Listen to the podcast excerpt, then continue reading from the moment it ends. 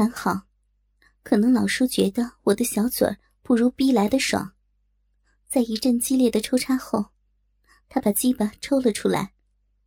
一松手，我顿时坐在地上，上半身仰在沙发上。老叔跪下身子，高举我的双腿，大大的分开，鸡巴上满是我的唾沫。他再次对准逼眼，使劲的凑了进来。随着他激烈的晃动，我的两个奶子上下翻滚，小嘴里一声声的叫着。太，别，老叔，慢点儿，太快了，亲，慢慢点，轻轻点。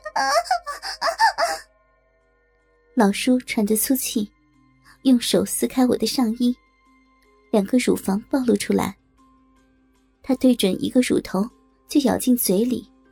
然后大口大口的嘬着，屁股一阵比一阵来的猛。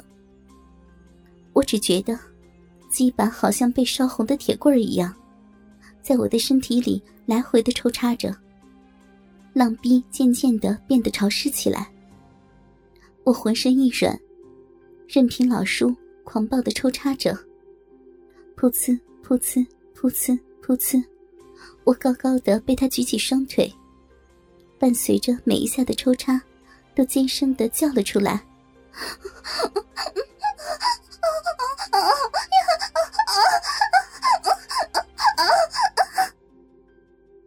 老叔瞪大眼睛，仔细的看着我的表情，快速的抽插几下，突然拔出鸡巴，对着我的脸猛撸。我看见红彤彤的鸡巴头，仿佛变得巨大，小嘴一张。刚想叫，正好第一股白色的浓精射了出来。我只叫了半声，便被精液噎了一口。紧接着，一股股浓精喷射在我的脸上、小嘴里。老叔一边射着精，一边按着我的脑袋，近乎疯狂的叫着：“啊，爽，爽，我死了也值了，爽啊，啊，哈哈哈！”说实话，我真的觉得有点害怕，只觉得老叔好像疯了一样。我心说，他疯了，疯了，就算几个月不碰女人，也不至于这样啊！要命了！直到老叔往我的脸上射满了白乎乎的精液后，才大大喘了口气，一下子坐在地上。我也疲惫的仰面靠在沙发上。任凭脸上的精液往下流，砰的一声，办公室的门被人一脚踹开了。我还没弄清楚怎么回事，从外面走进一个人，个子又高又壮，光头，眼里闪着凶光。他就是奇迹夜总会的保安头头黑子。黑子进来看看我，叫了声经理。突然一回手，就给了老叔一个大嘴巴子。这下把我给吓坏了，我赶忙喊：“黑子，你干什么？”七哥突然出现在门口，身边还带着两个保安。七哥努努嘴，从他的背后忽然钻出小文和小月。他们跑过来，一边说：“丽姐，你没事吧？丽姐。”你受委屈了，一边把我从地上扶了起来，帮我整理衣服和丝袜。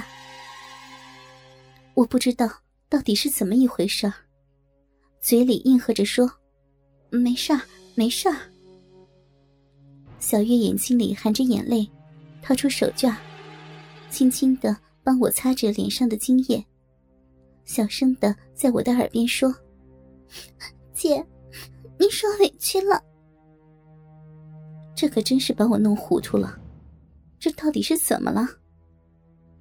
我看着七哥，七哥走过来，小声的对我说：“李姐，你受委屈了。”说完，七哥忽然间换了一副面孔，眼睛里闪现出凶光，黑道上那种要杀人的凶光，狠狠的瞪了老叔一眼。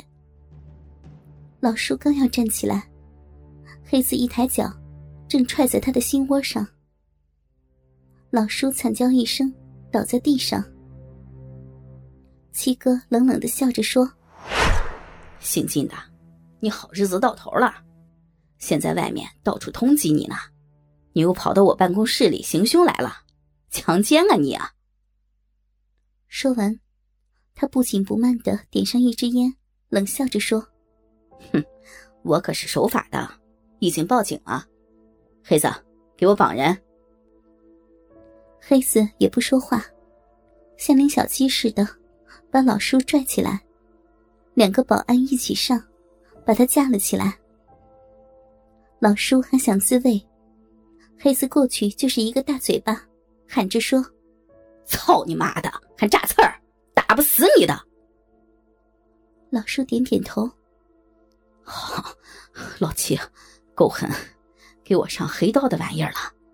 你给我记住，我他妈死了，你也是垫背的。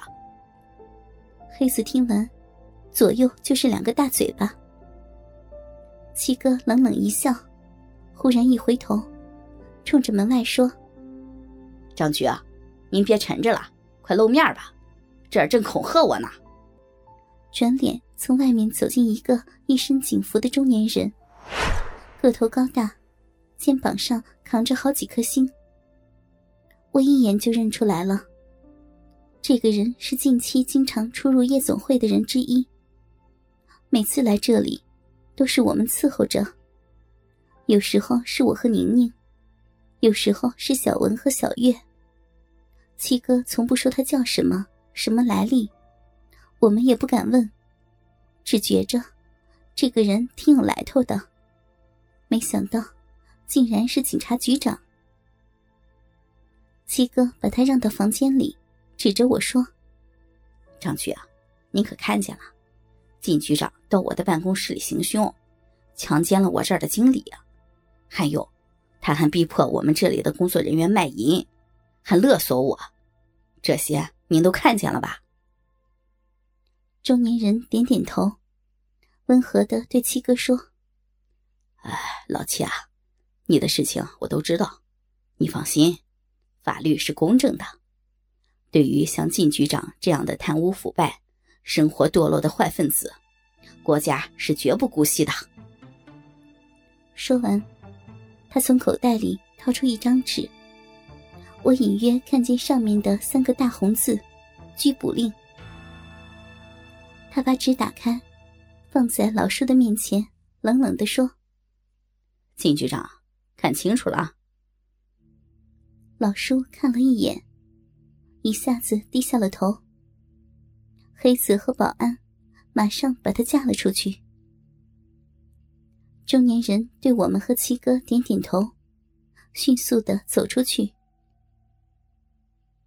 这件事儿过了很长一段时间。我都没给七哥好脸色，七哥也觉得很内疚，总哄着我。这天，我到他办公室里交账，七哥看了看，我冷冷的说：“没事，我走了。”说完我就走。七哥突然喊了一句：“等会儿！”我马上站住了。他站起来，走到我的背后。搂着我的肩膀，坐在沙发里，待了一会儿，慢慢的说：“还生气呢，我也是没办法。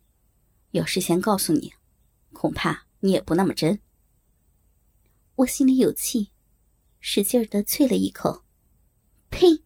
真，想真的不是？要不你也按着我操我一顿，你看真不真？”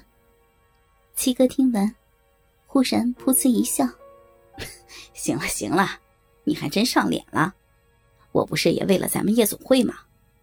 姓靳的仗着自己是个官儿，狮子大张嘴，他妈的一下子就是十万，老子挣的这点钱还不够给他的呢。你说我不把他整倒了能行吗？你们吃什么？孩子们吃什么？我拿什么给他们发工资啊？见他说的还算有理，我心里舒坦了一点，扭头看着他说：“那你也不应该让我去呀，你跟我说实话，看着他这么糟蹋我，你就一点不心疼？你说呀？”七哥看看我，眼睛里忽然闪出一种怪怪的眼神，慢慢的说。其实你们四个每次出去，我都心疼，尤其是你。可我又有什么办法呢？姓金的曾经跟我不止一次的说过，单独让你陪他，我都挡了。所以这次我估摸着，也只有你来，他才会。唉，不过，毕竟他也曾经帮过咱们，这次牺牲一下，也算是让他临死前了结了心愿。小丽啊。咱们都是干这个的，应该知道，道上很多的时候都是身不由己，为了混饭吃，苦啊！我听完他的话，想到了许多事情：强装笑脸的陪男人睡觉，还要应和着男人们的各种古怪的想法，下贱到什么都玩，什么都做，玩够了还要录像、照相片，吃口饭真不容易。我笑了笑，甩了甩头，站起来，冲着七哥一笑：“ 七哥，好了，我好了。”七哥仔细的看了看我，忽然笑着说：“哼，小丽啊，我现在才发现，让你当经理，简直是我的造化。”我笑了笑，走出去。我回到自己的办公室，好好的整理了一下。慢慢的走下楼梯，开始工作。